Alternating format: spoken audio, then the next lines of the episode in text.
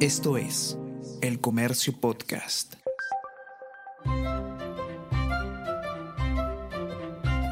El Comercio Podcast presenta Mentiras Verdaderas con Renato Cisneros. Recomendamos ficciones de palpitante actualidad. Soy un gato, aunque todavía no tengo nombre. No sé dónde nací. Lo primero que recuerdo es que estaba en un lugar umbrío y húmedo, donde me pasaba el día maullando sin parar.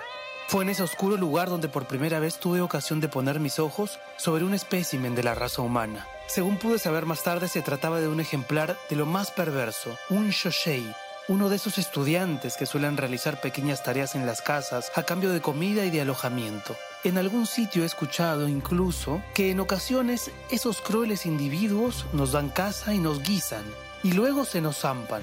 Aunque he de decir que debido quizás a mi ignorancia y a mi poca edad, no sentí nada de miedo cuando lo vi. Simplemente noté que el Shoshei en cuestión me levantaba por los aires en la palma de su mano y que yo me sentía flotar. Una vez me acostumbré a esta novedosa perspectiva, tuve ocasión de estudiar tranquilamente su rostro. El sentimiento de extrañeza todavía permanece en mí hoy en día. En primer lugar hablaré de su cara. Por lo que yo sabía, las caras de todo bicho viviente suelen estar cubiertas de pelo. Sin embargo, la suya estaba lisa y pulida como la superficie de una tetera. He conocido a lo largo de mi vida muchos gatos, de orígenes diferentes, pero ninguno tenía una deformidad como la de ese tipo.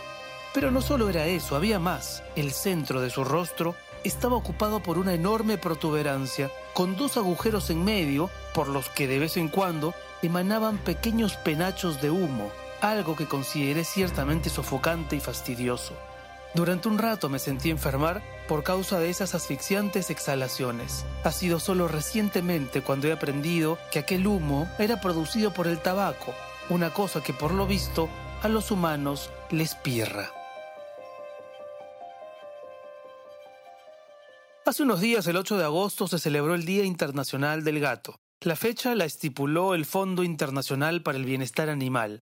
Otros dicen que no, que el Día del Gato es el 20 de febrero en homenaje a Sox, el gato del expresidente norteamericano Bill Clinton, quizá el único felino que ha morado en la Casa Blanca con estatus de mascota oficial y que además osaba colarse en las actividades presidenciales rompiendo todo protocolo.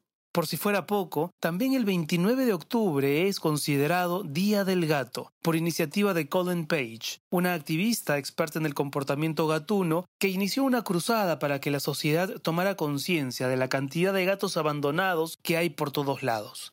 En Lima, por cierto, hay varios puntos, el Parque Kennedy, pero también la Residencial San Felipe o el Campo de Marte, entre otros, donde los vecinos ya no saben qué hacer con las extensas colonias de gatos que pululan por doquier independientes, depredadores, arrebatados, engreídos, cada día más asilvestrados, los gatos se han convertido en compañeros insustituibles, contemporáneos símbolos de lo más populares, pero también, y esto lo dice la National Geographic, en amenaza para la biodiversidad del planeta. El fragmento que acaban de escuchar corresponde al inicio de Soy un gato, quizá la novela más divertida del japonés Natsume Soseki. El narrador es un felino cuyo nombre ignoramos y que convive con un grupo de personajes a los que observa y critica sarcásticamente. Sus observaciones filosóficas y mordaces lo convierten en una suerte de Garfield oriental. Entre los personajes que son víctimas de sus comentarios, distinguimos al profesor Kushami, un hombre glotón de digestiones difíciles, pero también al inestable joven Kagetsu, al charlatán Meitei o a la sirvienta del profesor. La novela en realidad es una crítica a la clase media japonesa, a la realidad que la rodea, pero también puede leerse como un catálogo de reveladoras anotaciones del comportamiento humano. Únete a nuestra comunidad de conocimiento con nuestros newsletters de autor.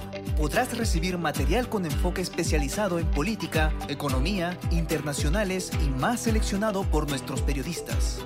Solo tienes que ingresar a elcomercio.pe slash newsletters y suscribirte. No seas el último en enterarte.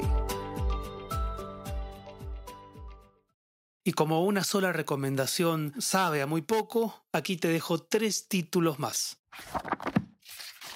¿Quién adopta a quién? El gato que venía del cielo, de Tahashi Hiraide.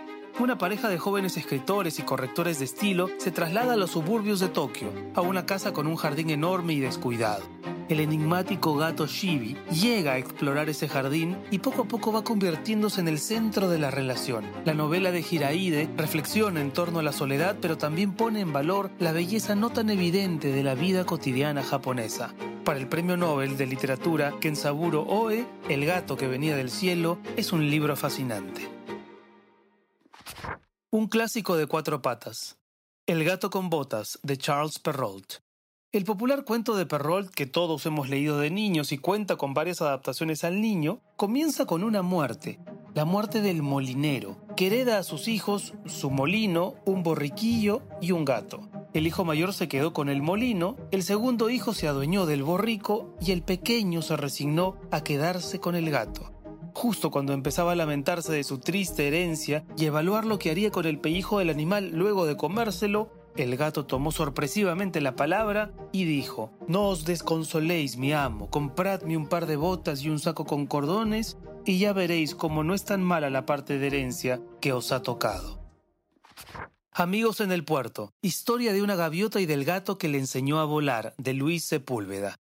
En la portada de este libro se anuncia que la novela es apta para jóvenes de 8 a 88 años. El personaje del gato, Sorbas, un felino grande, gordo y negro, que aprendió a comer cabezas de pescado en el puerto de Hamburgo porque su madre tenía ya las tetas flácidas de tanto amamantar a sus crías, ese gato es rescatado por un niño cuando un pelícono intentaba devorarlo. Una vez que el niño y su familia salen de vacaciones, Sorbas conoce a la debilitada gaviota Kenga, a quien ayudará de mil maneras. Esta novela fantástica del gran Luis Sepúlveda es una fábula sobre la amistad, la lealtad y el amor hacia los más necesitados.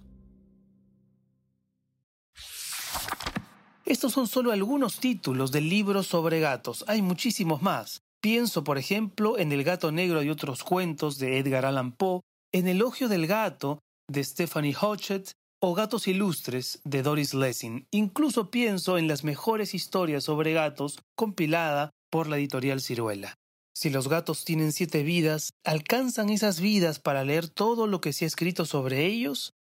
Nos encontramos el próximo jueves con más mentiras verdaderas. Esto fue Mentiras Verdaderas con Renato Cisneros.